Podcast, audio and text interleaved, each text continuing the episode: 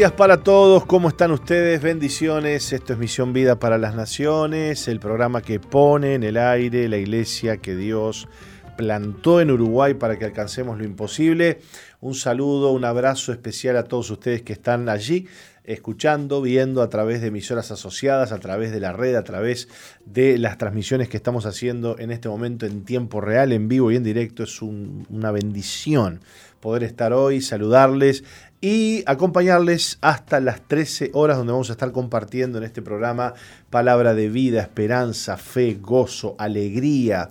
Estamos creyendo en un Dios que nos ha dicho, clama a mí y yo te responderé. Así que si clamamos a Dios, si tenemos fe en este día, Dios va a obrar en nuestra vida, Dios va a obrar en nuestros corazones, Dios va a traer sanidad al que está enfermo, Dios va a traer consuelo al que está eh, angustiado, afligido. En este día tenemos un Dios que no, eh, que no se cansa, que no se duerme, que no se distrae, que no está este, mirando para otro lado. Un Dios que está atento a lo que nos está pasando y a lo que estamos viviendo. Y por eso le damos tantas gracias a Dios y le adoramos en este día. ¿Cómo estás, Nati? Dios te bendiga. Muy buenos días, Pastor Martín. Muy buenos días a toda nuestra linda audiencia que nos está escuchando. Aquí estamos felices, contentos de poder acompañarles en el transcurso de estas horas desde las 11 hasta las 13 horas.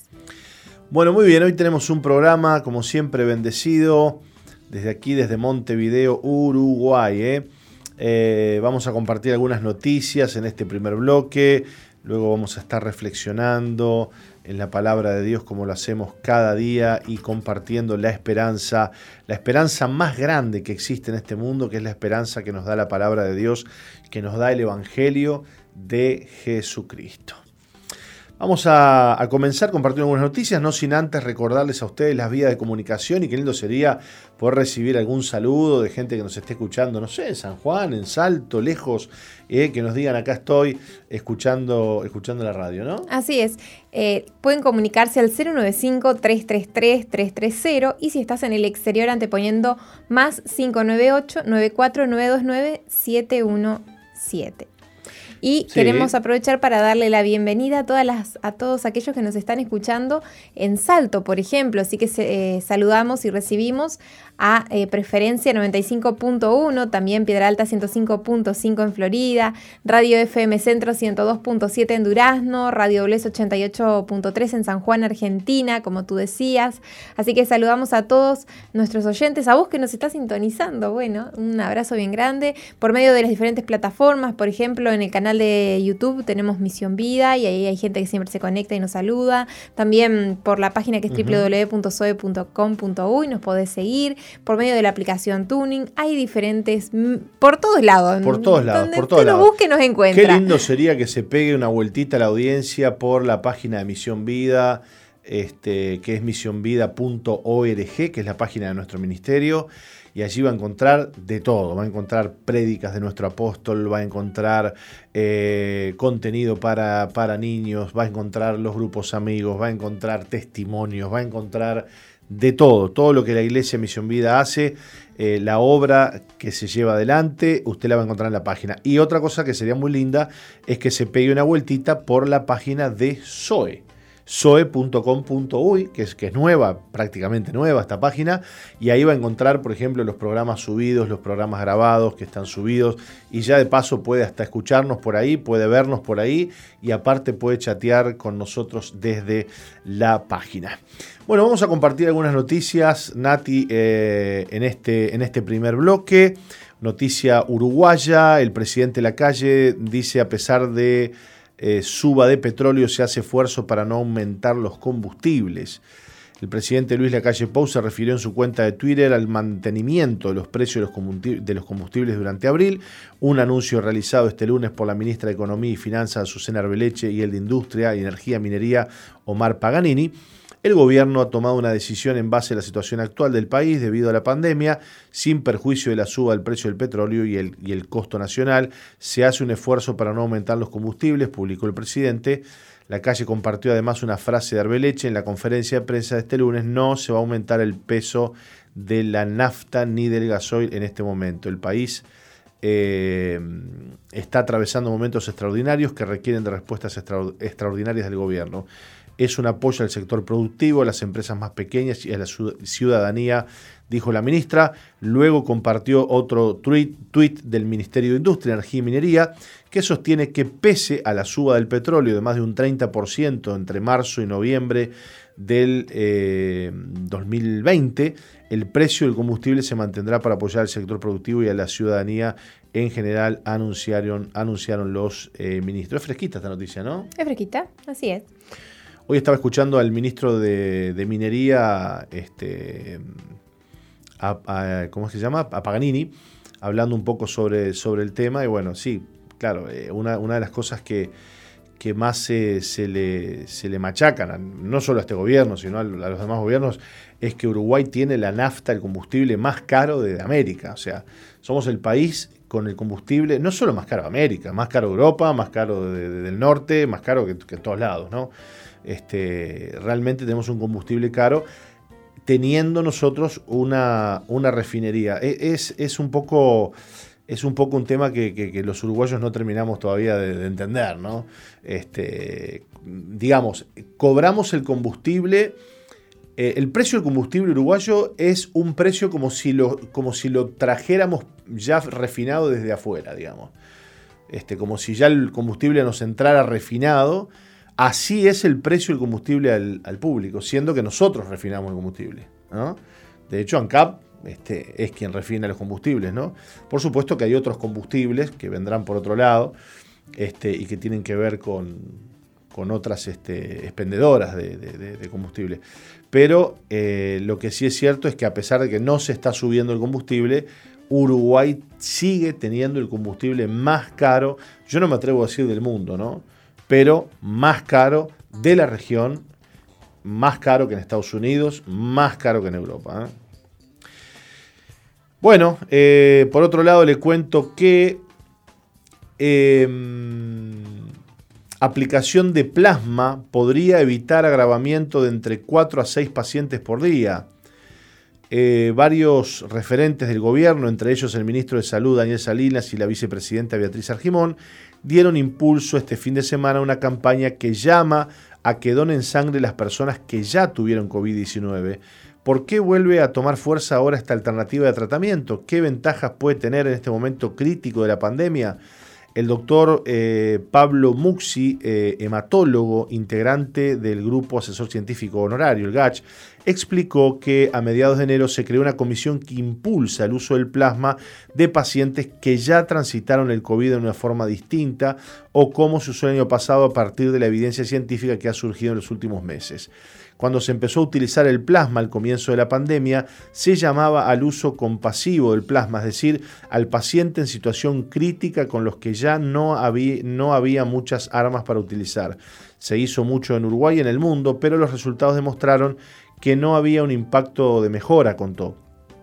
Por otra parte, otros estudios clínicos demostraron que sí se podía bajar el agravamiento de la insuficiencia respiratoria. En algunos pacientes sí se usaba el plasma de convalecientes en los primeros tres días de síntomas, partiendo de que la mayoría de los que cursan la enfermedad se recuperan sin necesidad de atención médica permanente. Se decidió enfocar en una población objetivo donde el riesgo es mayor. El protocolo de Uruguay, basado en estudios internacionales, marca que se buscará aplicar plasma a los pacientes mayores de 64 años que tengan como comorbilidades y los pacientes mayores de 75 años. Bueno, los efectos sobre el paciente, eh, Muxi explicó que con el plasma se buscará utilizar los anticuerpos de gente que tuvo COVID e infundirlo a personas que están empezando la enfermedad. De esa forma se busca evitar que el virus crezca bruscamente dentro del organismo y genere la enfermedad grave.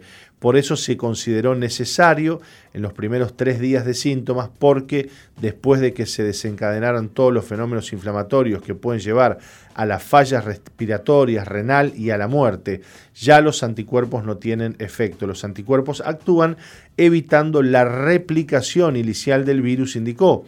El entrevistado aseguró que este proceso implica una logística compleja sumado a la necesidad de que sea rápido, puesto que son los días más difíciles de, la emergencia sanitaria. Si uno piensa en 3.000 nuevos pacientes por día, 200 eh, o 300 son del rango específico, implica un movimiento espectacular de sacar plasma e infundir plasma, dijo.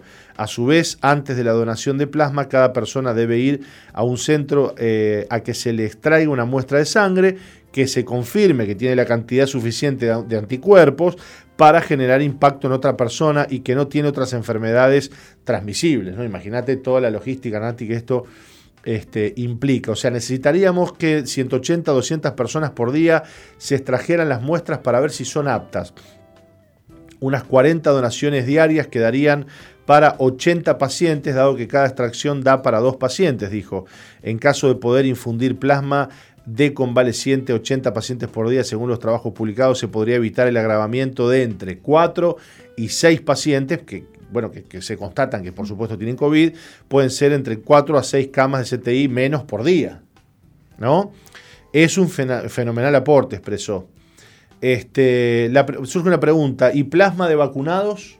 Interesante. ¿No? Porque mm. yo me, doy la vacuna, teóricamente el cuerpo ¿no? comienza a generar anticuerpos a través de la vacuna. Andrioli le consultó a Muxi de las personas que recibieron la dosis, las dos dosis de la vacuna, Pfizer, por ejemplo, eh, no tienen suficientes anticuerpos como para donar plasma. La medicina se basa en evidencia. Si bien tratamos de ir más rápido por la emergencia, no podemos pasar por encima de los datos científicos. Es una hipótesis excelente, nadie tiene tantos anticuerpos como uno que lleva 20 días de la segunda dosis, pero no tenemos evidencia, no se ha probado como válido. Así que bueno, este, todavía no está claro si sirve el plasma de la gente que se ha vacunado. Este, por lo pronto lo que sí se sabe es que el plasma de las personas que ya cursaron la enfermedad y que portan, por ende, este, una cantidad determinada de anticuerpos, porque eso también se debe medir cuando mm. usted le hacen primero un análisis de sangre en el que se mide si no está, primero si no tiene SIDA o alguna enfermedad transmisible a través de la sangre, ¿no? Nombro el SIDA por, por decir una de tantas, ¿no? Este, y segundo, se mide cuántos anticuerpos realmente porta su sangre si no tiene tantos, y bueno, quizás no convenga que usted sea donante, ¿no? Pero es muy interesante, ¿eh? Es muy interesante, Nati. este tratamiento y eh, que claro, hay que salir corriendo. En, otras palabras, cuando una persona entre 64 años y 75 que tiene problemas de comorbilidad y bueno, va a hacerse un hisopado y sale positivo y supongo yo que en ese instante este, y bueno, se le dará, se le dará el, plasma. Este, lo otro es que em, lo que no nos queda claro es, bueno, me imagino que hay gente que, que esto será a gente que este, no está vacunada. Claro. ¿No? Usted ha visto los dramas que hay en Argentina, ¿no? Este, murió este, este conductor muy famoso, recuérdame el nombre, Colocho. ¿Eh? Mauro Viale, Mauro Viale. Mauro Viale, este, que era un hombre sano, que era un hombre que estaba muy bien. Este, cursó toda la pandemia trabajando con gente en el canal, este, haciendo su tarea, su trabajo, ningún problema y de repente dice me voy a vacunar y cuando se dio la vacuna se infectó con el coronavirus. No, se sabe si lo infectó la vacuna seguramente y se murió el hombre. Qué fuerte. Este, entonces hay un, hay, hay un cuestionamiento muy fuerte con, con, todo esto porque, bueno, y empiezan a aparecer otros casos en Argentina de personas que dicen yo no tenía nada, me fui a vacunar y ahora tengo coronavirus. A ver, evidentemente que cuando usted se vacuna, bueno, las vacunas convencionales, que son las vacunas de virus muertos, lo que usted se está inyectando es el virus que está dormido, que está este, adormecido, que está, qué sé yo, no tiene fuerza para este, activar el sistema inmunológico. Pero ¿y qué pasa con estas vacunas que, en las que se inyecta ARN? Este, entonces se está inyectando el virus. Eh, ¿Qué es lo que se está inyectando? Es la pregunta ¿no? que, que nos hacemos. Entonces ya hay mucha gente que ha salido a decir que no tenían nada, que fueron sanos a darse la vacuna y que a partir de darse la vacuna se enfermaron, comenzaron a tener síntomas, mm, síntomas serios, fiebre, este, se fueron a hacer un hisopado y son positivos de COVID. Este, así que está complicado el tema, eh, Nati. ¿eh? Y uno de esos casos es este, este famoso conductor argentino que es Mauro Viale, ¿no? No tenía problemas, no presentaba síntomas y este, después que se dio la vacuna eh, empezó a tener síntomas de COVID, hicieron un hisopado, COVID y, el hombre este, se murió. Así que bueno, eh, es complicado el tema, es complicado el tema. Todavía hay un montón de cosas por verse en torno a la vacuna. Este, claro, aquí hay una noticia, eh, aquí hay una noticia con respecto a esta, al, fallecimiento de, este comunicador que dice que él tenía 73 años. De acuerdo a Infobae, dice que sufrió un infarto en la noche del domingo tras haber sido eh, trasladado de cuidados intermedios a una sala común. Y cuenta que el jueves había recibido su primera dosis de la vacuna Sputnik y se cree que fue contagiado unos días antes. Em, bueno, sí. Eso sería una buena explicación, ¿no? Este, parece ser que era un hombre que, se cuidaba mucho para no contraer la enfermedad. Bueno, sí. Que vio en pocas oportunidades a su familia, claro, con 73 años, y aún siguió trabajando, se cuidaría muchísimo. Sí, la, explicación que están dando es que se vacunó enfermo. exacto, que se había se vacunó con el COVID con ya, ya infectado, digamos. Sí. Este, bueno, que también es posible. Sí, es una especulación. Que también es posible, que también es posible. Bueno, con respecto a, este tema del plasma, es, muy interesante, es muy interesante esto. Y este, claro, porque no te pueden poner la sangre. Imagínate vos este, todo el, el, tema logístico y técnico que hay detrás de extraer el plasma de la sangre, ¿no? Me imagino que esto se pondrá en tubos de ensayo, este, yo no sé si esto se, hace, se hace rotar en unas máquinas de alta velocidad este, que con la fuerza centrífuga desprenden el plasma hacia un lado y el otro hacia otro. Este, es complejo, ¿no? Y, después sacarlo de ahí, guardarlo, es, todo un tema. Pero es muy interesante el hecho de poder inyectar a una persona plasma que contenga anticuerpos contra el virus, ¿no? Este, sin duda que es un tratamiento interesantísimo. Y ayuda a inmunizar a la persona que le está costando producir anticuerpos. ¿no? Es como darle un, este, ¿eh? refuerzo ahí al, sistema inmunológico.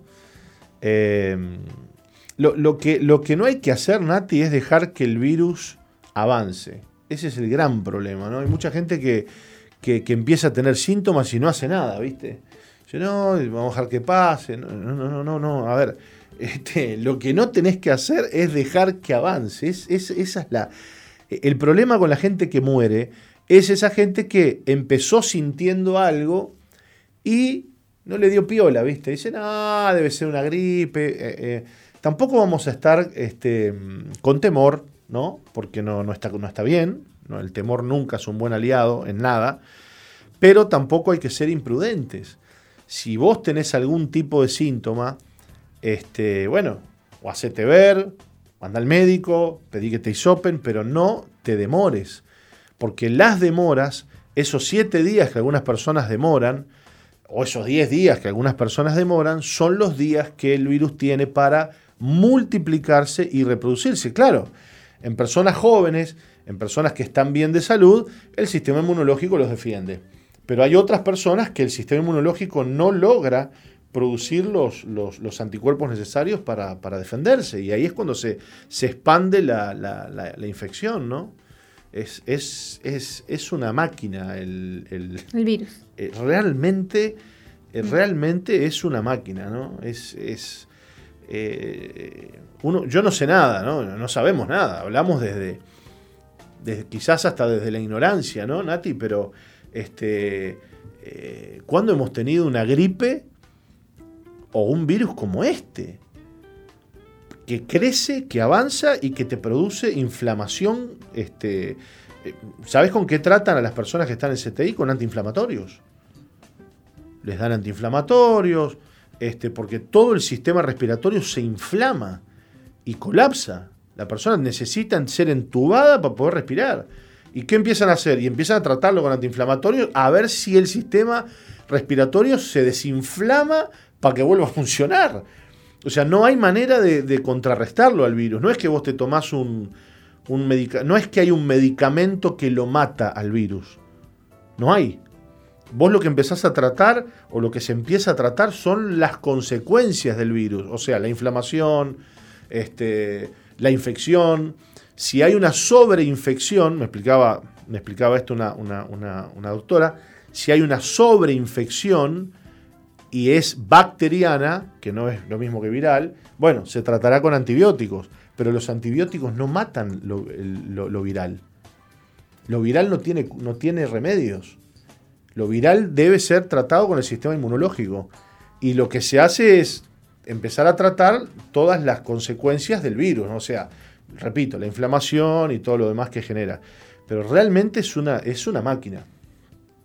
Este, eh, no, no, no, no queda otra que pensar, ¿no? Porque hasta parece que tuviera inteligencia el tipo y hubiera sido creado para destruir aún hasta determinado, determinado grupo eh, en cuanto a edad de la población. Porque estamos hablando que el virus mata a gente adulta. ¿Está, conmigo ahí? ¿Está, acá? Sí, sí, o sea, estoy escuchando lo que tú decís. Jóvenes, jóvenes, muy pocos mueren. Pero gente adulta, mucha. Bueno, hubo un año, creo que fue en Estados Unidos, que, surgió, creo que fue un virus que fue la poliomielitis, el polio, que, afectaba a los niños, a todos los niños, y les afectaba eh, las vías respiratorias, y ahí surgió la creación del, pulmón de acero, tipo, era como un tubo donde metían a las personas para eh, que pudieran respirar, ¿no? Funcionaba como el pulmón de la persona en esa, en, esa época afectaba solamente a los niños. Entonces es, un poco extraño, ¿no? Pero, pero bueno, Mientras no, mientras no se, mientras no se salga a luz, ¿no? Porque claro, es como una especulación, ¿no? Uno no sabe si es un virus natural, como dicen, que mutó, ¿no? Que pasó de un animal al ser humano, bueno, o fue un virus creado en un laboratorio de Wuhan, como dicen, ¿no? Es verdad también, Nati, que si nos ponemos a. Si nos ponemos a, a pensar en otras enfermedades, como el cáncer, por ejemplo, ¿no? que todavía no tiene cura en el mundo, este, podríamos decir también lo mismo. Es una máquina de matar. Porque cuánta gente hoy... El SIDA. Por ejemplo, otra enfermedad para la cual bueno, hoy está bastante, hoy está bastante una persona que tiene SIDA, hoy puede vivir y puede aún hasta, hasta curarse, desapareciendo el virus de la sangre, inmedible, pero hay muchas enfermedades que, son complicadas. La buena noticia... Eso es lo más importante. La buena noticia, Nati, es que la Biblia dice en Isaías que el Señor llevó nuestras enfermedades. Mm, así es que el Señor dice que por su llaga, por su llaga, hemos sido nosotros curados. Si es de laboratorio, no es de laboratorio, si la hizo el hombre, no la hizo el hombre, eh, bueno, no, no cambian nada, digamos, ¿no? La enfermedad está ahí.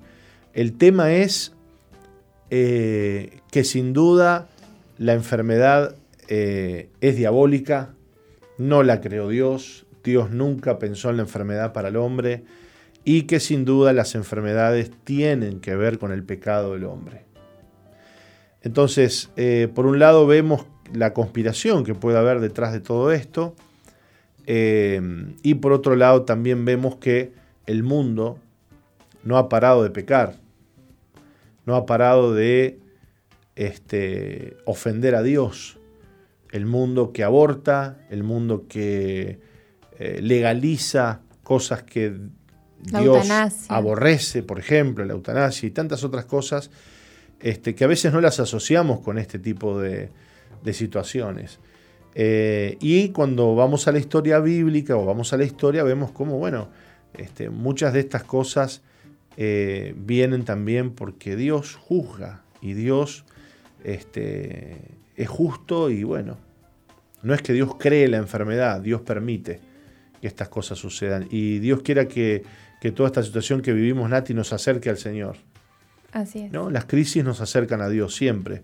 Lamentablemente el ser humano no viene a Dios cuando está bien, ¿no? Viene a Dios cuando, cuando las papas queman. Así que en medio de esta pandemia, de esta situación tan difícil del mundo, acércate al Señor, acércate al Señor, Él te va a bendecir, Él te va a consolar, Él te va a ayudar. Eh, bien, por otro lado le cuento la última, presidenta de Juventud Radical muere tras aborto en Argentina, aborto legal. María del Valle González López era presidenta de la Juventud Radical de la, localidad de La Paz en Mendoza. El pasado miércoles fue al hospital le suministraron una pastilla para interrumpir su embarazo. Finalmente falleció este domingo por una posible septicemia. El deceso de María fue catalogado como averiguación de muerte debido a que la justicia comenzó a investigar una posible mala praxis médica, ya que se relaciona que el pasado miércoles de realizarse una interrupción voluntaria del embarazo y su muerte podría haber sido consecuencia de una mala eh, prescripción. María estudiaba licenciatura en Trabajo Social en la Universidad Nacional de Cuyo. Por su militancia como presidenta de la Juventud Radical era conocida en el departamento. Por ello, el gobernador de Mendoza, Rodolfo Suárez y otros referentes radicales mostraron su pesar al conocer el deceso de la joven. Como en otros casos, la causa de su fallecimiento la determinará el cuerpo médico forense. En ese sentido, la necropsia fue realizada este domingo y los resultados estarán recién esta tarde. Bueno, triste noticia de esta joven que, que muere por un aborto legal, por un aborto en un centro médico. Y, esta triste noticia, triste noticia, este, nos deja ver lo letal que es un aborto no importa dónde se lo haga una mujer. Eh, porque uno de los argumentos más fuertes que los pro aborto han esgrimido durante, todo, durante toda la lucha que se ha llevado a cabo para legalizar el aborto en tantos países es que las mujeres tienen derecho a hacerse un aborto de forma digna, seguro. En, un, lugar seguro, en un lugar donde se le garanticen todas las, necesidades y todas las cuestiones este, para hacer este procedimiento. Sin embargo, eh, fíjate vos lo que sucede hoy.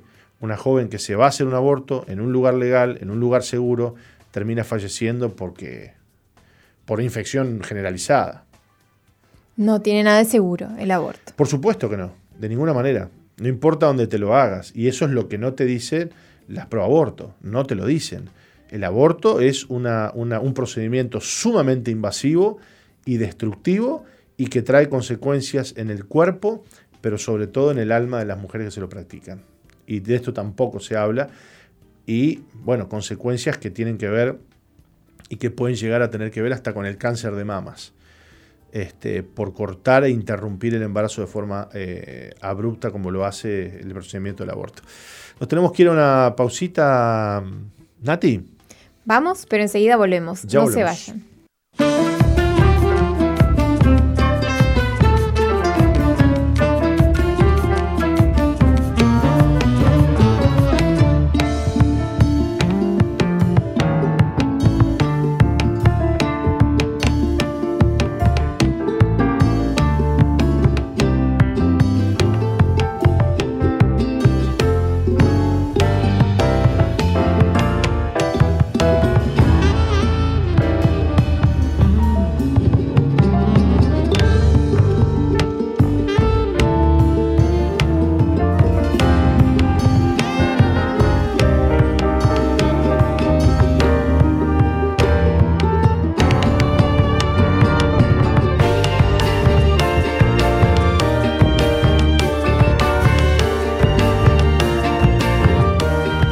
En Misión Vida, Nati. Usted nos dirá qué linda música estamos escuchando.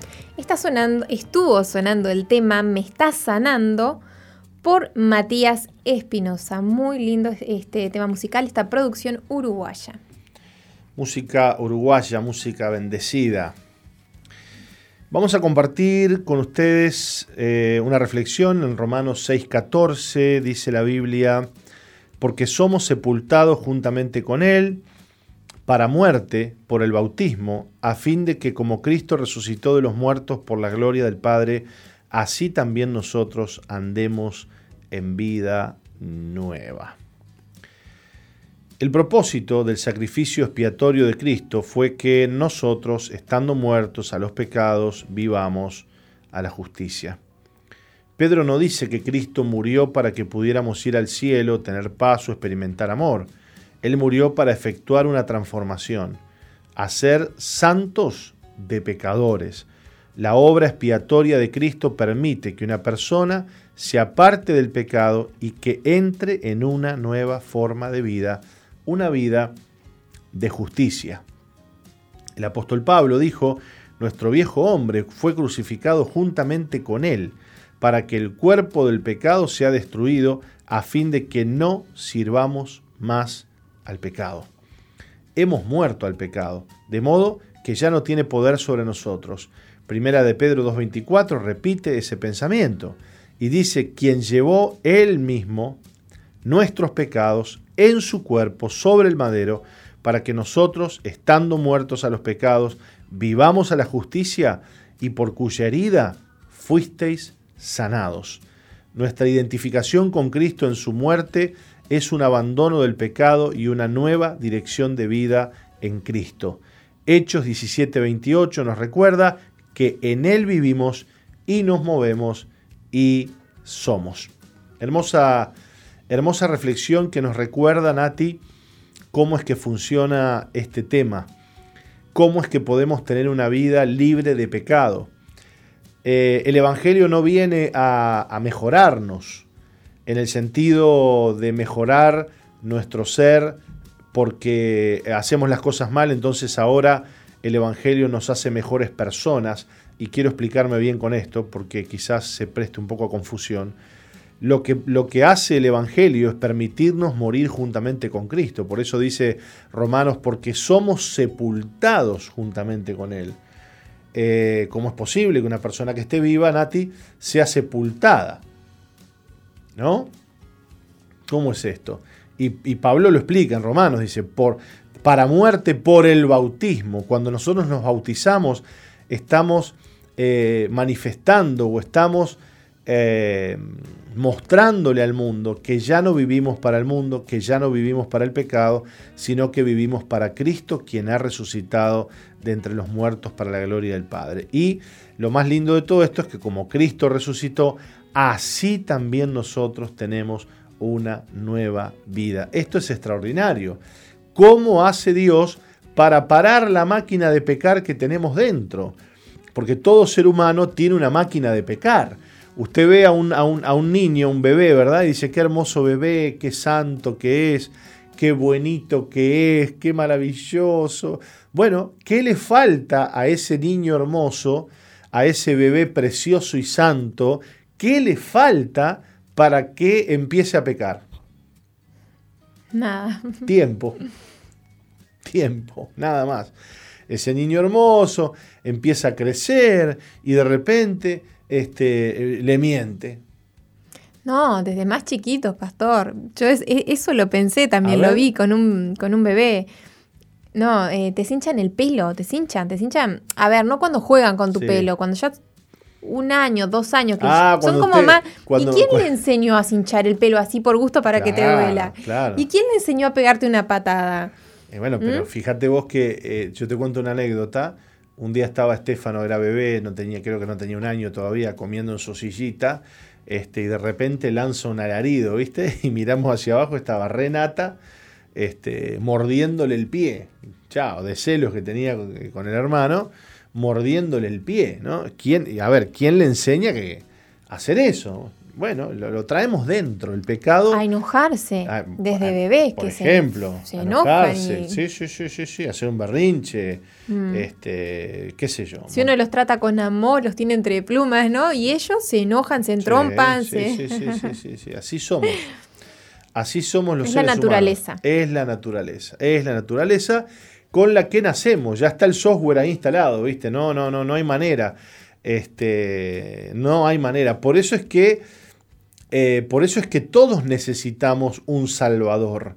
Si no, Cristo no hubiera venido a morir por nosotros. Si fuéramos todos buenos, todos santos, como mucha gente dice, entonces hay personas que para tratar de minimizar eh, el tema de su propio pecado se comparan con algún gran pecado. Dicen, no, dice yo, comparado con, esta bruja de la esquina, yo este, soy una persona buena que no le hago mal a nadie.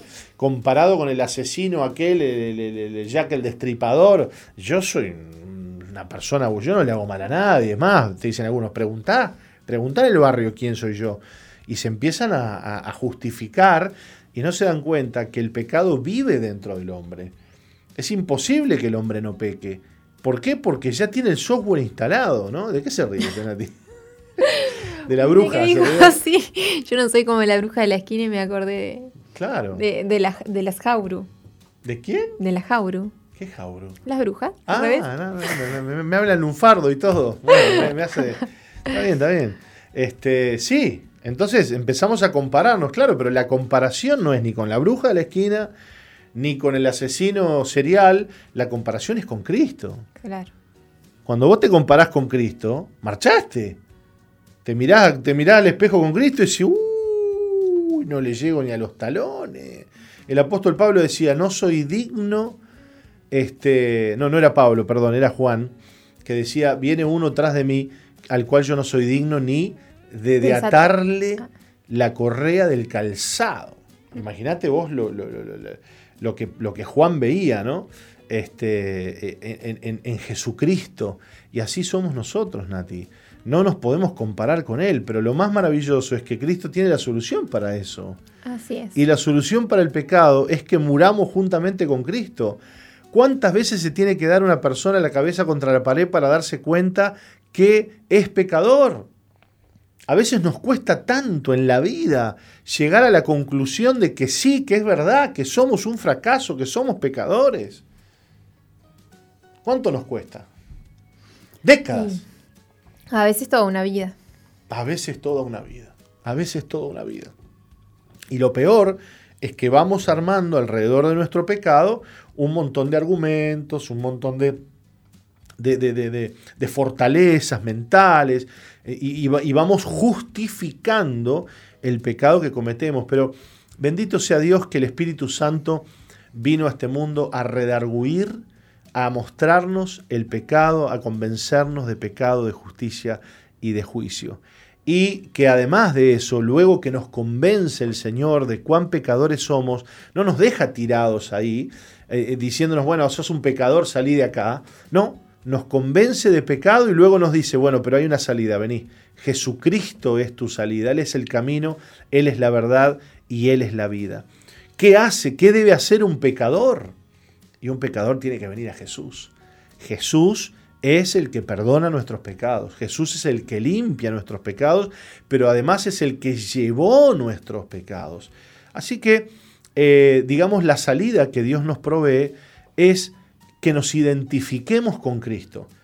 No es que Cristo murió, entonces esa muerte es algo lejano, que yo debo recordar. No, no, no, un momento. Cristo murió para que yo me identifique con Cristo en la muerte. Así como Cristo murió, yo muero también. ¿A qué muero? Bueno, muero a la vida de pecado. Reconozco que mi vida de pecado ha sido un fracaso, que yo no puedo hacer nada bueno, que no tengo en mí nada bueno, nada para ofrecerle a Dios. Suena duro, ¿no? Pero es así. Es así. Yo no puedo venir a Dios y decir, Señor, acá está mi vida, te, te traigo mi vida. Y dice, no, mira, tu vida no me sirve. Tenés que morirte vos. No literal. No, no. capaz que alguien que nos escucha recién. No literal, no, no, no, no, no literal. No literal. Entonces, ¿qué es esta muerte? Esto es como, recuerdo, pongo mi ejemplo, ¿no? Cuando yo llegué al Señor, venía de la droga, venía del fracaso y venía sabiendo que yo no tenía nada para darle al Señor. Que todo lo que había hecho en mi vida era un desastre, Nati. Había roto relaciones, había robado, había mentido, me había drogado por muchos años, había cortado mis estudios, no tenía trabajo. Era mi vida era un fracaso rotundo. Y yo sabía que había fracasado en todas las áreas de mi vida, como hijo, como, como, como este, compañero de una muchacha, como trabajador, como persona. Y fui así a Dios, le dije, Señor, aquí estoy.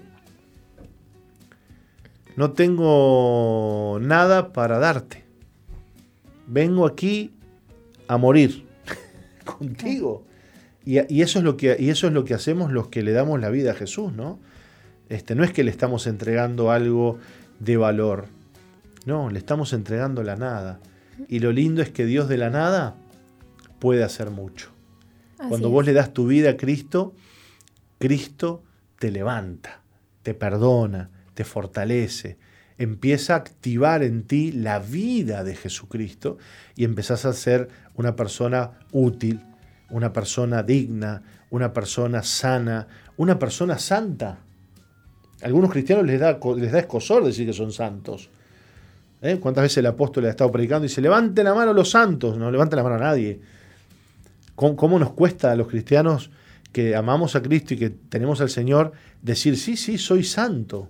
La palabra santo significa apartado para Dios. La religión se ha encargado de hacernos ver la santidad como algo inalcanzable, como una utopía, como algo que está allí lejano, a, lo cual algún día alguien se encargará de, de, declarar que si soy o no soy. Sin embargo, la santidad no es algo que yo voy a alcanzar, sino que es algo que poseo por la fe. Poseo porque tengo a Cristo. La palabra santo, dije, eh, significa apartado para el Señor, apartado para Dios. Eso significa la palabra santo.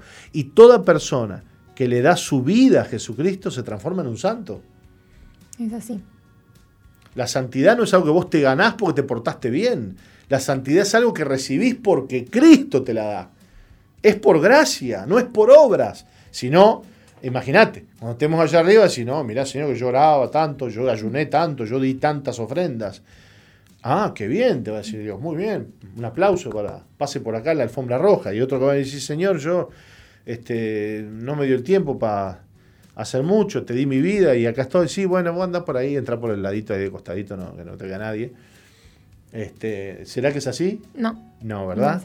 es, por gracia y es por fe. Para, dice la Biblia, para que nadie se gloríe. gloríe, se agrande, se la crea. Y dice, no, pues yo hice más que el otro. Nadie hizo nada. Me viene a la mente. Mm, Todo lo hizo Cristo. El ladrón que, estaba, haciendo, que estaba siendo crucificado al lado de Jesús, ¿no? Bárbaro. Y, le dijo: Hoy mismo estarás sentado al lado mío, ¿no? Fue así que, le dijo. Hoy estarás conmigo en el paraíso. Hoy estarás conmigo en el paraíso. Y fue minutos antes de su muerte. Escúchame, ¿qué tiempo tuvo el ladrón de la cruz para, redimirse? Mm, para, hacer la obra, para hacer buenas obras. Es por gracia. Exactamente. Exactamente. Entonces, eh, ¿cuánto le debemos al Señor? ¿Cuánto le debemos a Cristo? Porque Él murió por nosotros y, a él, y al Él morir en la cruz, Él eh, nos llevó a nosotros con Él en su muerte y además nos llevó con Él en su resurrección. Por eso es que morimos a nuestra vieja vida, pero también resucitamos a una vida nueva con el Señor. Y esa vida nueva es la que Dios quiere darte. Para que alguien reciba una vida nueva, Nati, primero tiene que reconocer que su vieja vida no sirve. Así es. Porque si vos seguís atado a tu vieja vida, decís, ¿quién me quita lo bailado? Yo que hice esto, yo que hice lo otro, como te dicen algunos, ¿viste? Uy, este no está arrepentido. El que dice, el que dice quién me quita lo bailado y yo y con orgullo te lo dicen y yo no tengo nada de qué arrepentirme, wow, estás en problemas. ¿Por qué? Y porque Cristo te quiere dar una vida nueva. Y si vos no reconoces que tu vida anterior de, Jesús fue una vida deplorable, una vida que no tuvo sentido, una vida en la que viviste en el pecado y para el pecado. Y yo sé que lo que digo es fuerte y choca contra muchos pensamientos de que, bueno, este, la vida es la vida que yo viví, eh, lo que yo hice es lo que yo hice, y bueno, y así se dieron las cosas, y, tenemos un montón de argumentos que nos atan a nuestra vieja vida y no nos dejan reconocer que en realidad todo lo que hicimos sin Dios fue, fue pecar. Éramos enemigos de Dios en nuestra mente. Esta es la parte dura del Evangelio. Esta es la letra chica del Evangelio. Pero también conocer esto y entender esto nos permite tener una vida nueva. Nos permite entender que Cristo no murió en vano. Porque si no, ¿para qué, ¿para qué murió Cristo? Y que Dios no es un Dios de juicio solamente, ¿no? Porque obviamente que Él es juez sobre nuestras vidas, sino que es un Dios de oportunidades. Por supuesto. Y todos los días, así como dice su palabra que todos los días Él renueva sus misericordias para con nosotros y que todos los días Él permite que salga el sol sobre justos y sobre injustos. Dios eh, todos los días quiere darte esa oportunidad de que le conozcas, de que te arrepientas, de que vuelvas al camino. Eh, y, es un Dios de oportunidades. Seguramente hay muchas personas que nos están escuchando que están necesitando oportunidades, ¿no? Qué lindo es que cuando es cuando nos dan oportunidades, ya sea nos dan la oportunidad, de repente estás necesitando un trabajo y te dan esa oportunidad de trabajar en una empresa, te estás necesitando un ascenso y te dan esa oportunidad, estás necesitando, mm, no sé, eh, algo en particular y, qué lindo es cuando experimentamos eso de, decir, me dieron una oportunidad y bueno, hoy Dios te está diciendo, te doy una oportunidad. Claro. Bueno, dice la Biblia, al que, al que, mucho, al que mucho se le perdona, eh, mucho ama. Así es. Mucho ama.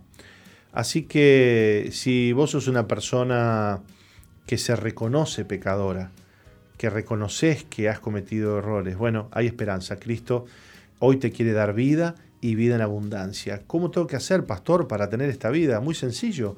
Pedile perdón al Señor por tus pecados. Pedile perdón en este día al Señor por todos lo los errores que has cometido. Entregale tu vida al Señor. Decirle, mira Señor, te vengo a entregar este, todo esto. Todo esto. No tengo nada para darte. Te traigo vacío, te traigo tristezas, te traigo fracasos.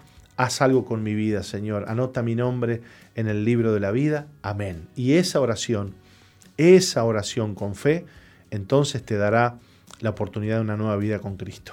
¿Nos vamos a una pausa? Vamos, pero enseguida volvemos, así que no se vayan.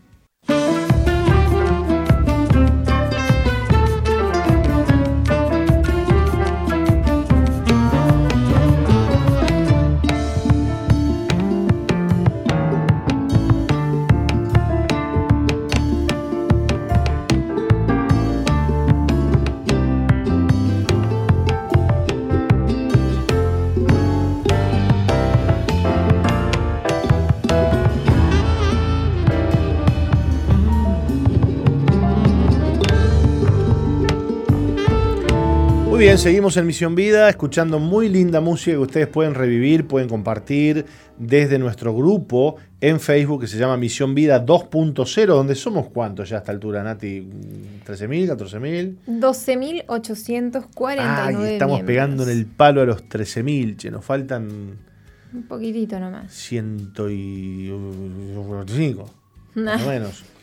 Eh, bueno, usted puede sumarse al grupo Misión Vida 2.0 eh, entrando allí a Facebook. 151. ¿Cómo? 151 faltan. Eh, entra allí al grupo Misión Media 2.0, mm, añádenos ahí o entre para, ser parte de esta gran familia y ahí eh, compartimos todos los días este, los links de las canciones y, el contenido del programa. Bueno, Nati, estábamos hablando acerca de qué tema que estábamos hablando, ¿no? Acerca de la nueva vida con Cristo, acerca de que Cristo nos dio eh, esa nueva vida en la cual Él muere y resucita para que nosotros pudiéramos también eh, ser identificados con Él en su muerte, pero también en su resurrección. ¿Tiene algún mensaje por allí? Tenemos. Eh, Valeria Bagalciague nos dice, buen día, Pastor Nati, muy bueno el tema, el tema musical que habíamos escuchado de Espinosa. Carlos Valdi dice, buenos días, Pastor Martín y Nati, desde Tarariras, gracias por cada día compartir palabra de Dios que nos da esperanza sanidad, fortaleza y sabiduría. María del Carmen Peña dice buenos días, Pastor Inati desde Tarariras presente. Carmen Delgado, buenos días, Pastor Martín Nati, bendiciones. María Piris dice, eh, permitir tener una vida nueva cuando no puedes ir a una iglesia o estar eh, o tener un encuentro con Dios. Eh, dice, yo creo mucho en Dios y a mí me gustaría estar más cerca de Jesús y de Dios. ¿Cómo se llama? María Piris. María Piris, bueno, mirá, te cuento algo lindo. Eh, primero que nada vamos a tener un encuentro online el 16, 17 y 18 de este mes, o sea, eh, este fin de semana que viene. Wow, nada. Sí, este, este fin de semana que viene, a partir del viernes por la noche, comenzamos un encuentro online. Este, cada persona que quiera asistir a este encuentro o asistir, por supuesto, de forma online, no presencial, mándenos un mensaje. Ahora Nati nos va a decir a dónde y, e inscríbase para poder ya participar. No tiene costo, Nati. Así es, no tiene costo. 095-333-330 es eh, eh, la línea que habilitó la Iglesia Misión Vida para que vos nos hagas llegar eh, tu inscripción a este, a este campamento, a este, este encuentro. A este encuentro. A este encuentro. Yo ya estoy pensando en el campamento sí, del sí, año ya la que veo, viene. ya la veo, ya la veo. Este, bueno, le cuento que un, un encuentro es, es una de las actividades más lindas que tiene la iglesia y, es eh, un tiempo donde eh, dedicamos un fin de semana al Señor, eh, donde vemos e identificamos nuestros pecados, nos arrepentimos y donde le pedimos a Dios por la llenura de su Espíritu Santo. Eso es un, un encuentro con Dios. Así que anótense aquellas personas que nunca han participado de un encuentro o aquellos que hace mucho fueron y hoy están fríos, están apartados, necesitan tener un encuentro como María que recién nos escribía. Bueno, anótese, es gratis, es gratis. Empieza este próximo eh, viernes. Lo otro que queremos anunciar, Nati, antes de irnos a la pausa de las y cuarto, es que la reunión de líderes de los martes no será presencial, no tendremos reunión presencial hoy ni, en, nuestra iglesia central ni en nuestros anexos de Misión Vida y se va a estar transmitiendo vía online, vía, vía YouTube, vía Facebook, se va a estar transmitiendo la reunión de líderes hoy a las 19 y 30 horas para todo el liderazgo y para aquellas personas que quieran participar de la reunión de líderes a las 19 y 30 horas. Así es. ¿Eh? Bien, nos vamos a ir a una cortita y breve pausa y ya volvemos. No se vayan.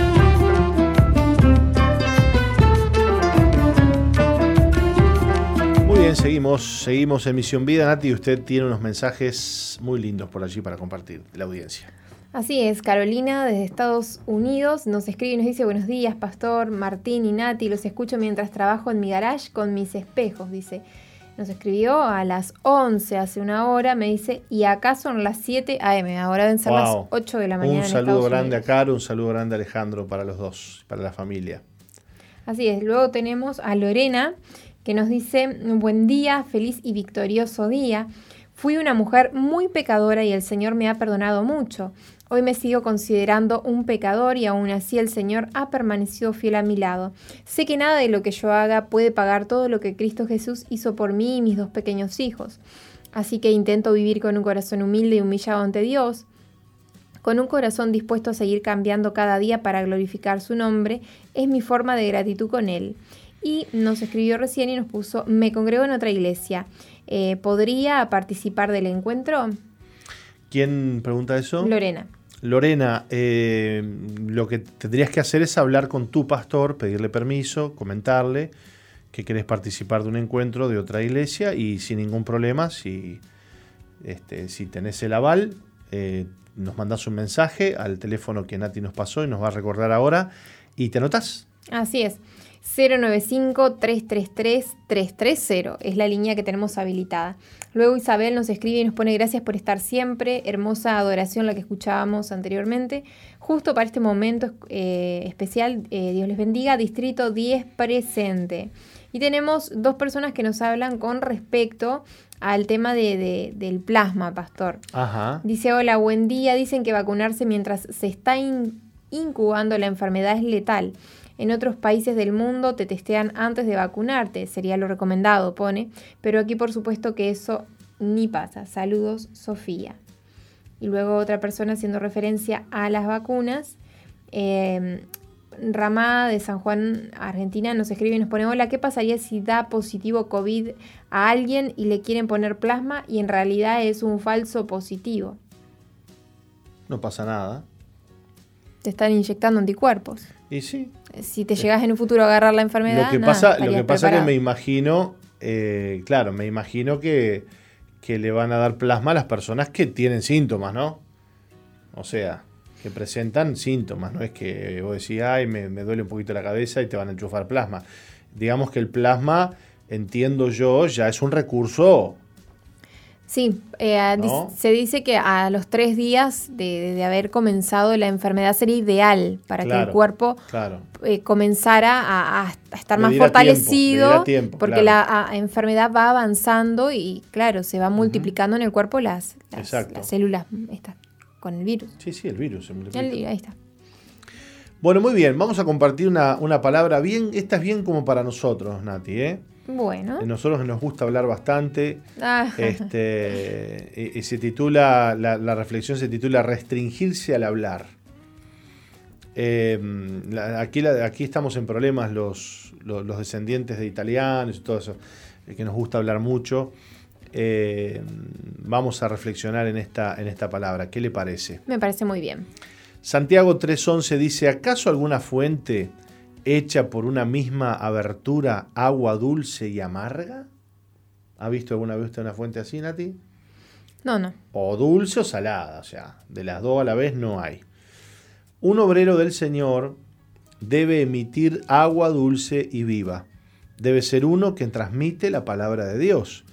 Un balde de agua no se puede usar para llevar agua potable y a la vez para vaciar aguas negras si usamos un recipiente para echar aguas negras y a la vez para traer agua potable, ¿se imagina algo así? Sería muy nocivo para la salud e incluso un peligro para la vida. Aunque lo lave. ¿Se imagina agua del desagüe? Imagínese, no, pero lo lavé bien, ¿eh? No, no, no. Tomar agua ahí. Imagínense. Algunos, algunos cristianos tienen un concepto erróneo, piensan que pueden hablar la palabra de Dios en un momento y en otro momento la palabra de Satanás, o sea, mentiras, por ejemplo. Eh, una vez que nuestra boca habla palabras erradas, el poder se desvanece de esa boca. ¡Wow! Hay varios puntos relacionados con el hábito de hablar que debemos tomar en cuenta. Primero debemos notar delante de Dios la clase de hablar que nos gusta escuchar. Cuidado aquí, ¿eh? Qué, importante esto que estás diciendo. Hay gente que dice, no, yo no hablo mal, yo no digo nada, pero, pero escuchan. Les gusta escuchar. ¿Qué clase de cosas les gusta escuchar? Eso va a determinar, este, ¿no? ¿Qué clase de personas somos? ¿Mm? Lo que escuchamos determina la clase de persona que somos. Exacto. Lo que nos gusta escuchar. ¿eh? Si nos gusta escuchar videos donde hay insultos todo el tiempo. Por ejemplo, o chismes. O chusmerío. Eh, los cristianos somos muy eh, buenos para glorificar el chisme, ¿no? Le, ponemos un manto de gloria, ¿no? Y entonces decimos, mira que yo te cuento esto no porque, no porque esté chismeando, es simplemente para que estemos orando. ¿Eh? Esos mates a veces, esas, esas invitaciones de venirte a tomar un mate y hablan de uno y hablan del otro y contame, ay, no te puedo creer, uy, eso te dijo, ay, gloria a Dios, Dios, ay, Jesucristo, la sangre, y entre, entre declaraciones de sangre de Jesús y de, y de Jesús y de chisme va, Jesús, chisme viene. chisme va y chisme viene. Muchas personas no se atreven a contarnos ciertas cosas porque saben que no somos como ellos y que no nos interesaremos en lo que nos digan. Pero si tales personas nos cuentan con entusiasmo ciertos asuntos, lo hacen porque saben que somos de su misma clase y que sus comentarios tendrán cierto efecto sobre nosotros. Esto está... ¿Más claro? No, no, no. Esto Imposible. está fuertísimo, ¿no? Este, claro, hay personas que se muestran con vos de una manera porque saben cómo vos pensás, saben que lo que ellos te van a decir no tiene cabida en vos. Pero sí hablan con mucho entusiasmo con aquellas personas que sí les van a escuchar, que sí les van a prestar el oído porque piensan como ellos, hay cierta consonancia. ¿no? Entonces, eh, las personas hacen, hacen núcleo, hacen unidad con aquellos que piensan y hablan lo mismo. ¿Eh? Eh, no los une el amor de Cristo, no los une eh, la gracia de Cristo, los une las ideas, los une las opiniones, las palabras que, hablan entre ellos son lo que les une. Y eso es, eso es terrible, ¿no? Pero si tal es, este, bien, podemos conocernos a nosotros mismos al percatarnos de las cosas que otros vienen a contarnos. Te voy tirando frases matadoras así que están. Claro, tipo, no, no, pero yo no soy. Fuertísimas. ¿eh? Eh, yo no soy chismoso, yo no soy murmurador. Bueno, bueno, usted fíjese, recuerde, vea qué cosas. A ver, no estamos hablando aquí de esa persona que te viene a contar un problema para que vos le des un consejo de parte de Dios. No estamos hablando de eso. Estamos hablando de aquella persona que te viene a contar algo porque sabe que vos lo vas a escuchar y vos vas a compartir eso que te está diciendo la persona. Entonces, eh, una buena manera de conocernos, Nati, es, bueno, ver, analizar qué es lo que las personas nos vienen a contar. ¿Se entiende lo que estoy diciendo? Sí, sí, súper claro. Entonces, eh, sucede mucho que viene alguien y te dice, pastor, eh, fulana, fulano no te dijo a vos tal cosa. No, le digo. Es más, yo estuve con ella o con él ayer y estuvimos conversando y nunca me dijo nada. Ah, no, a mí me dejó la cabeza así. Me habló de esto y me habló de lo otro y me dijo aquello. Eh, ¿Cuántas veces nos pasan esas cosas? Entonces, para poder conocernos, tenemos que eh, analizar qué es lo que las personas nos vienen a contar. Segundo, debemos observar la clase de comentarios que creemos, pues aquello a lo que damos crédito revela nuestra propia manera de ser prestamos oído a cosas inadecuadas y creemos a la ligera tales conversaciones debido a nuestra ceguera por no estar en la luz de Dios. Aquello a lo que prestamos oídos pone de manifiesto nuestra condición enferma. Lo que creemos delata la clase de persona que somos. Nos mata esto, ¿eh?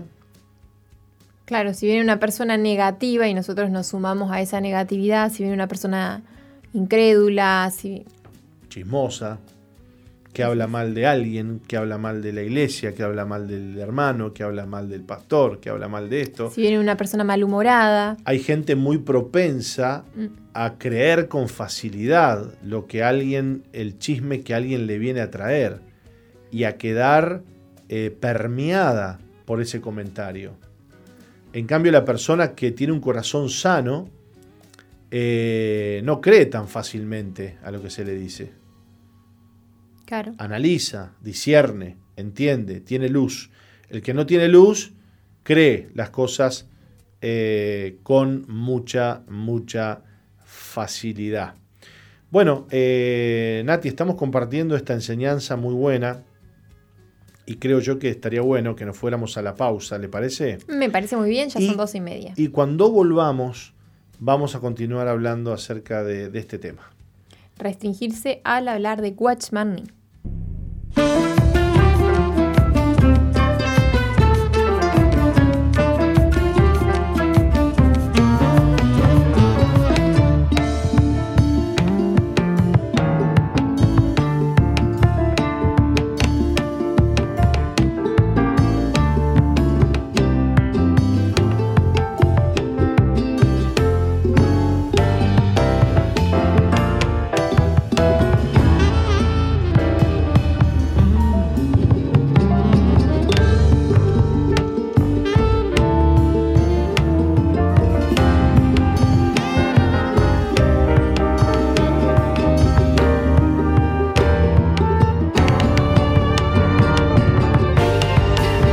Estamos hablando, Nati, de la buena música que estábamos escuchando y que a usted le gusta, si esa música tropical.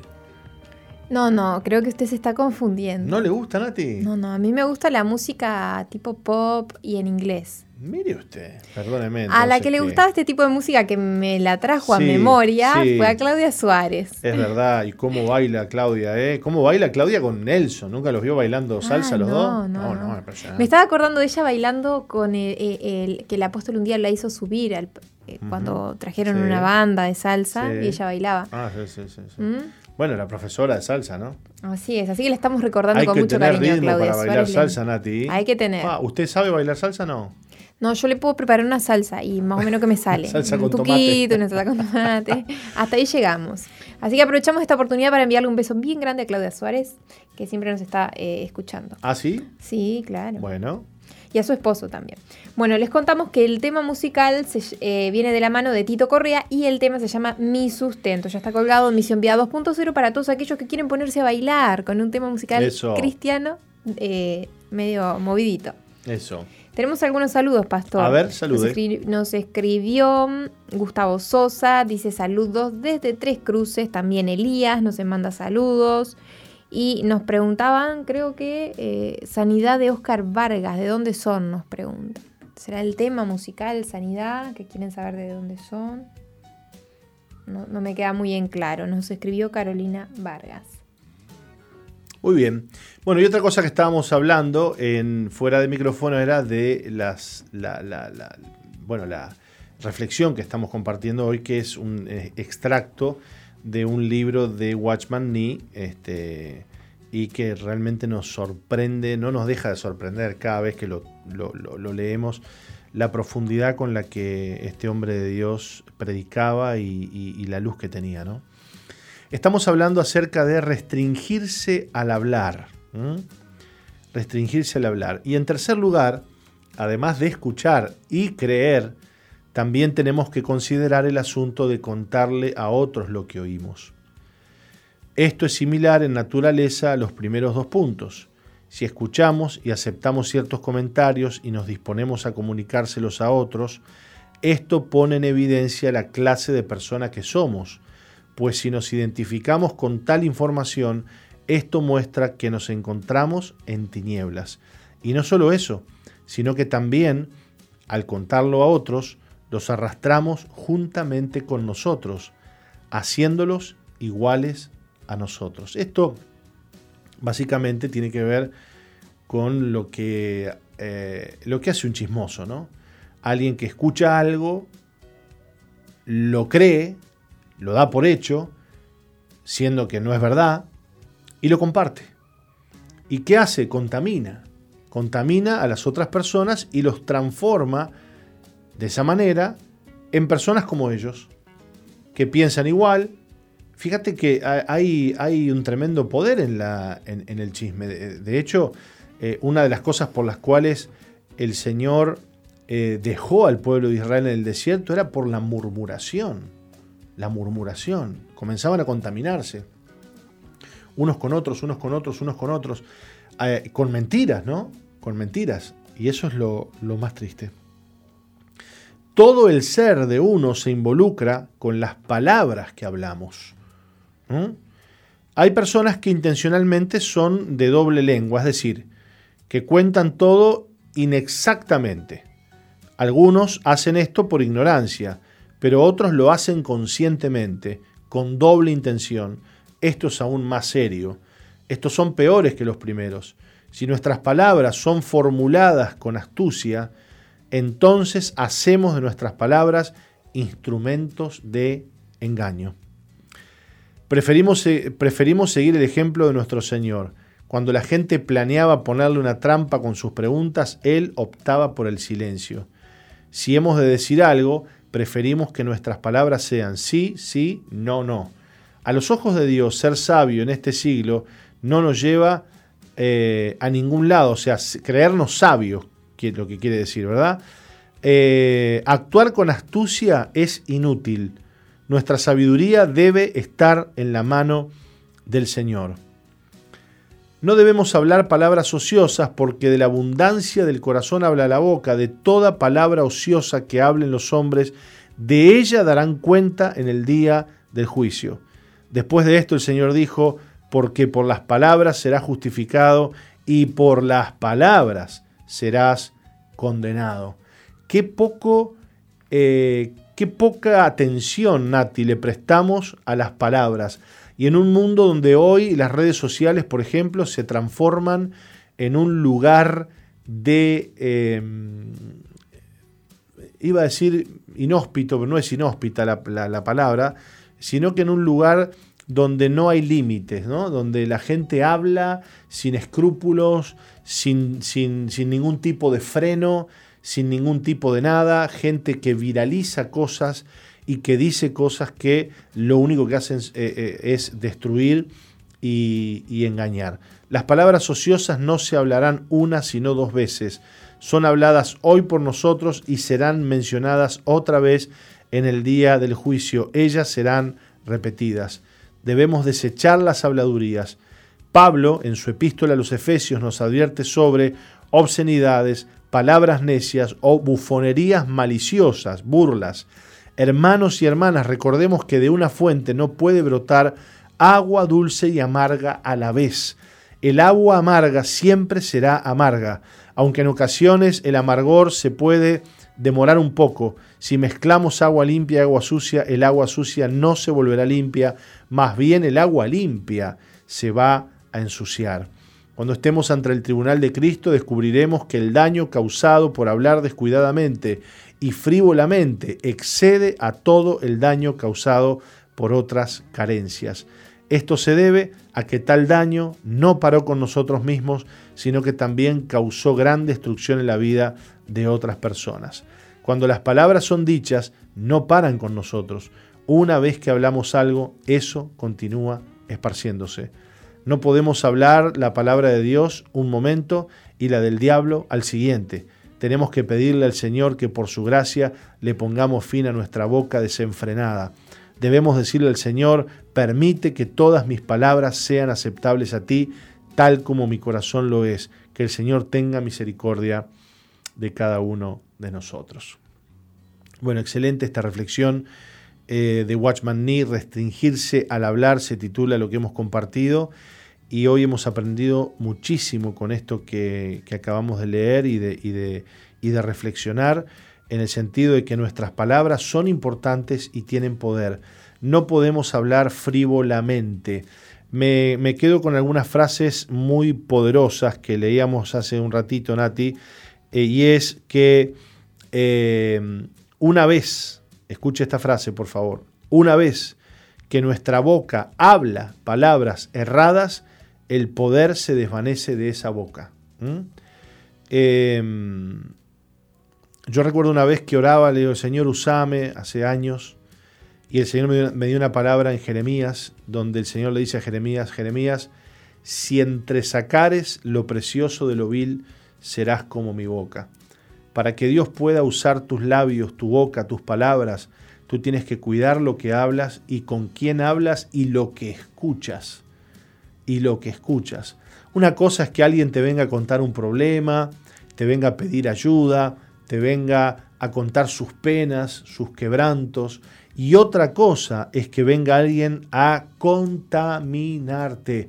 Y nosotros tenemos que discernir, Nati, qué clase de palabras es las que nos están trayendo y la que estamos escuchando.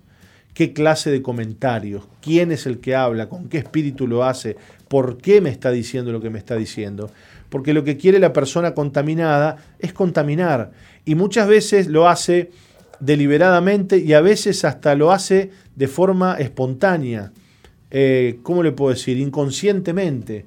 Es lo que le sale de adentro. Algunos dicen, ay, es que se me escapó. No, no se te escapó. La Biblia dice, de la abundancia del corazón habla la boca. Nuestras palabras, hemos aprendido hoy, determinan quiénes somos. Y las palabras que oímos de otros, las que nos vienen a nosotros, también determinan la clase de personas que somos. Hay algunos cristianos que se jactan porque dicen, yo no, no hablo mal de nadie, yo no he dicho nada. Puh, pero has oído, le has prestado el oído a los chismes, a las murmuraciones. ¿Y qué quiere que haga, pastor? ¿Qué le voy a decir a esa persona? A mí no me da para decirle, claro, no te da para frenarlo.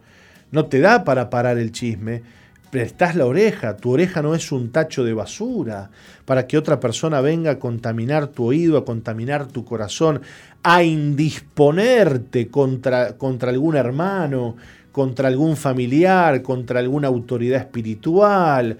Eh, es terrible eso. ¿Cuántas personas que, cambian su opinión de otra persona por lo que alguien más le dijo? Vos ni la conocés a la otra persona, o no tenés trato, pero ya cambiaste tú, ya lo mirás con otros ojos. Ya cuando te lo cruzás, ya, ya, ya para vos esa persona está etiquetada en un lugar. ¿Por qué? Y porque alguien te contaminó, porque alguien te, te, te inoculó su veneno. No dejes que la serpiente te muerda. ¿eh? Este, y la mordida y las palabras entran por los oídos. Eh, mira, es preferible que pases por una persona antipática por una persona cortante que el hecho de que te dejes contaminar con las palabras. Así que si vienen los chusmas a hablarte, primero es porque tenés un imán. Por algo vendrán a hablarte, porque encuentran en vos alguien que les permite. Encuentran en vos alguien que, con el cual se sienten libres y atraídos para hablar de determinados temas.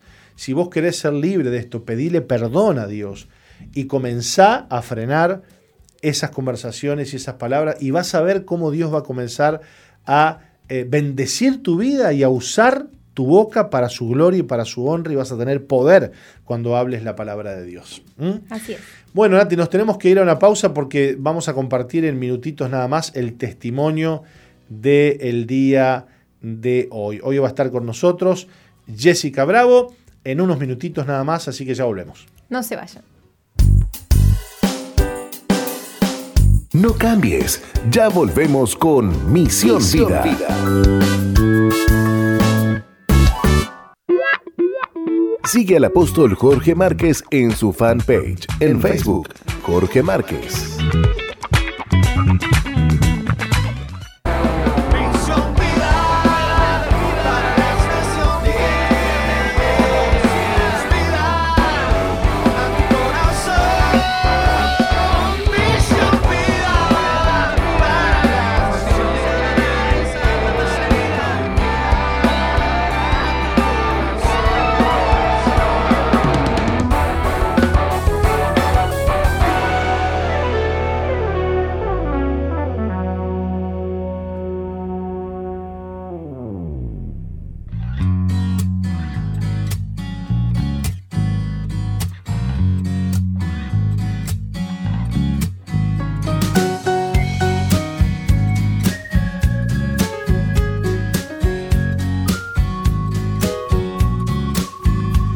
Bien, está con nosotros Jessica Bravo, vía, vía Zoom. ¿Cómo está Jessica? Bienvenida. Muchas gracias. Un saludo a toda la audiencia. Un saludo para vos, Jessica. Gracias por, por acompañarnos en este día. Y bueno, nos vas a contar en un ratito cómo Dios te libró del rechazo, del temor, la inseguridad y el resentimiento. Le vamos a pedir a Nati que nos lea tu historia. Jessica es oriunda del departamento de Artigas, su mamá quedó embarazada muy joven y por esa razón se casó con su papá.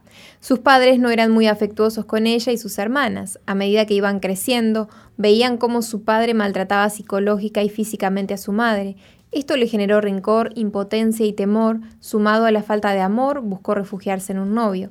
Desde pequeña sabía que existía un Dios, pero fue por medio de una conocida, la mamá de su novio, que comenzó a asistir a una iglesia. Ella también le dio la oportunidad de estudiar en Montevideo y Jessica lo tomó como una forma de escape a los problemas de su casa. Sin embargo, las cosas con su novio empeoraron y comenzaron las infidelidades por ambos lados. Una vez que terminaron la relación, la falta de afecto que traía en su corazón desde niña seguía allí. Entonces conoció a otro chico, se fue a vivir con él comenzaron una relación que tampoco prosperó. Pero una amiga que conocía sus problemas le dijo que probara a buscar a Dios y la contactó con su hermana, quien era cristiana y vivía en Montevideo. Entonces empezó a asistir a la iglesia. No obstante, tenía una doble vida, salía a bailar y estaba con otros chicos. Pero Dios acercó a una joven cristiana que la invitó a otra iglesia, donde tuvo un encuentro con Jesús. Él sanó sus heridas y ella perdonó a sus padres. Luego de participar de un campamento juvenil veraca, se enamoró de la visión del ministerio y se encontró con la voluntad del Señor. Hoy predica el Evangelio en las facultades y vive una vida extraordinaria al lado de ese Padre amoroso que jamás desistió de ella. Qué lindo, Jessica, qué, hermoso testimonio que, que hoy podés contarnos. Pero bueno, vamos a empezar por la parte fea, la parte triste, ¿no? Así es. Empecemos por ahí y después nos contás la linda, la parte linda.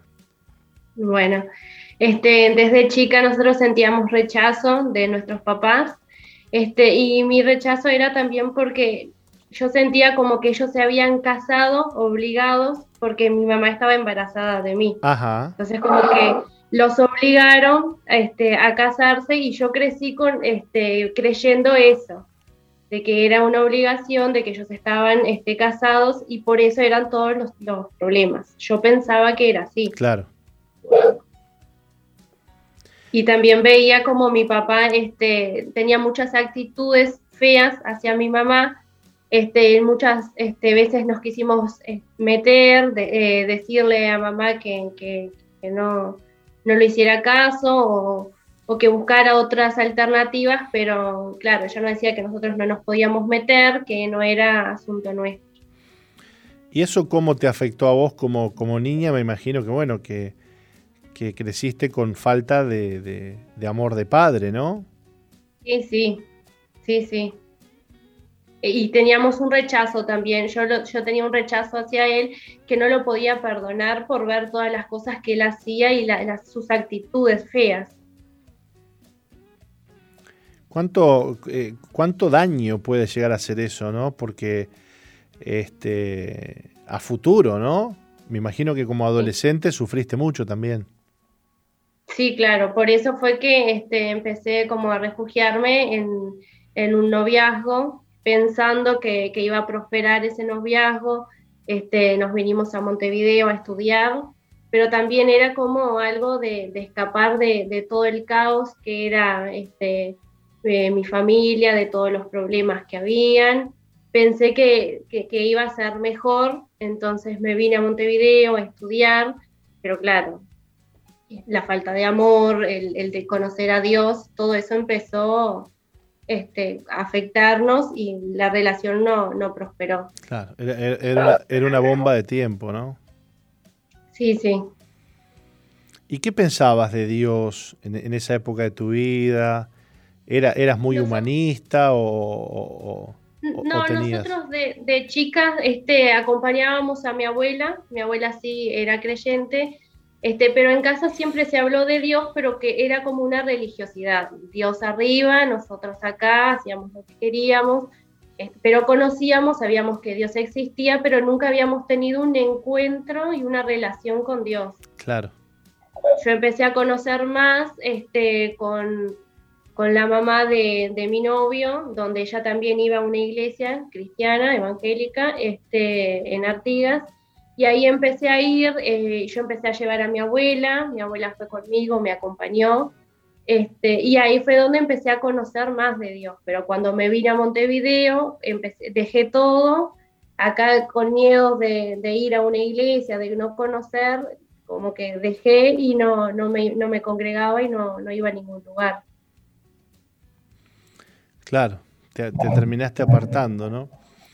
Contanos eh, ¿Cómo fue que, realmente llegó el Evangelio a tu vida y, vino ese cambio? ¿no? Por aquí leo que una amiga ¿no? se acercó a vos, una, eh, una joven cristiana.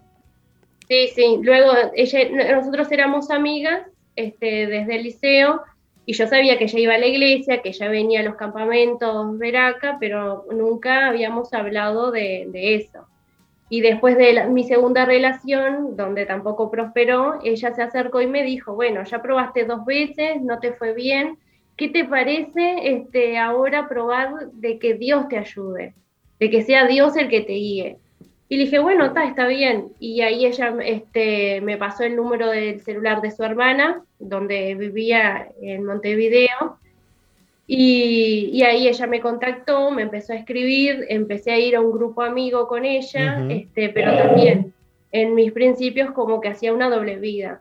iba los fines de semana a la el domingo a la iglesia, pero el lunes, martes, miércoles este, salía con amigos, este, después iba a bailar, hasta que Dios este, se acercó y como que me, bueno, me dio a elegir o seguir con la vida que yo tenía o realmente hacer un cambio.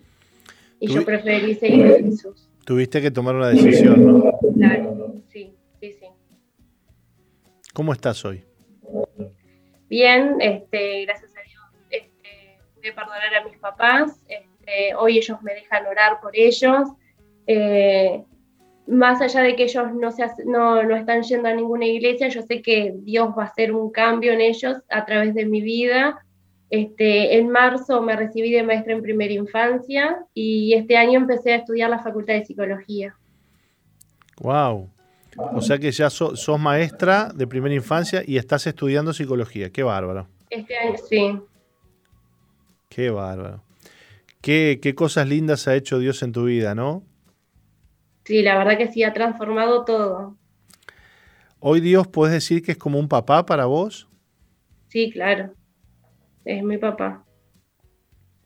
Qué lindo. ¿Qué le puedes decir a esas jóvenes que, que se sienten solas y, no ven, no ven a su alrededor a alguien que, que las ame, ¿no? Y eso les causa mucho dolor y mucha desesperanza. ¿Qué les puedes decir? Y que se acerquen a Dios, que, que Dios tiene, Dios es amor y Él es nuestro papá y Él nos puede suplir todo lo que nosotros necesitamos. A veces pensamos que nuestros papás tienen la culpa, pero en realidad ellos no nos pueden dar lo que ellos nunca tuvieron. Yo después que conocí a Dios, recién pude entender que ese amor que yo quería que ellos me dieran, ellos no me podían dar porque ellos nunca habían recibido eso. Y sin embargo nosotros eso podemos recibir todos los días de Dios. Qué lindo lo que estás diciendo, ¿no? Este, no le podemos pedir a nuestros padres que nos den lo que no tienen. Entender eso es liberador, porque empezás a poner la mirada en Dios. O sea, si, mis padres no tienen eso, bueno, Dios lo tiene. Dios tiene el amor, Dios tiene el amor de un padre, Dios tiene el consuelo, Dios tiene la, el amparo, Dios tiene el abrazo que yo necesito, ¿no? Porque pedirle a quien no lo tiene es frustrante. Sí. Y después que nosotros entendemos eso, nosotros podemos brindar ese abrazo, podemos dar ese amor.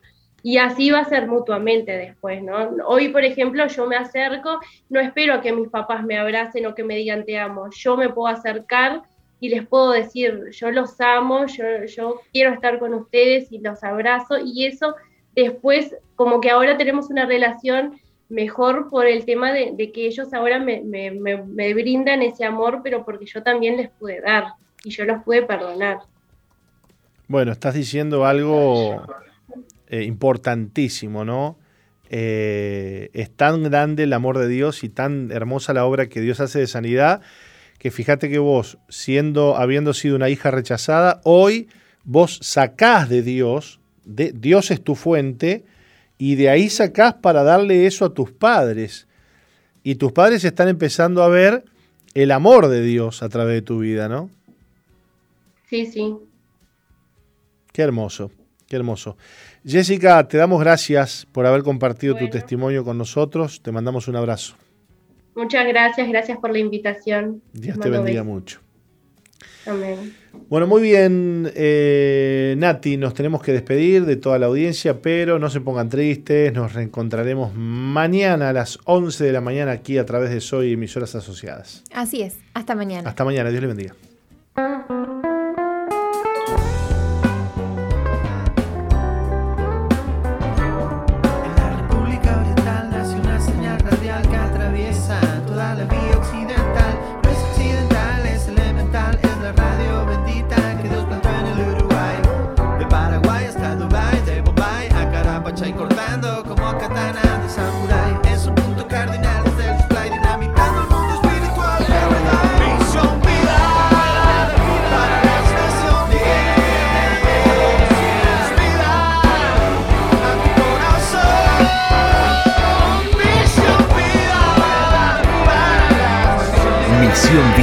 La iglesia que Dios plantó en Uruguay para que juntos alcancemos lo imposible, presentó su programa exclusivo que conduce el apóstol Jorge Márquez.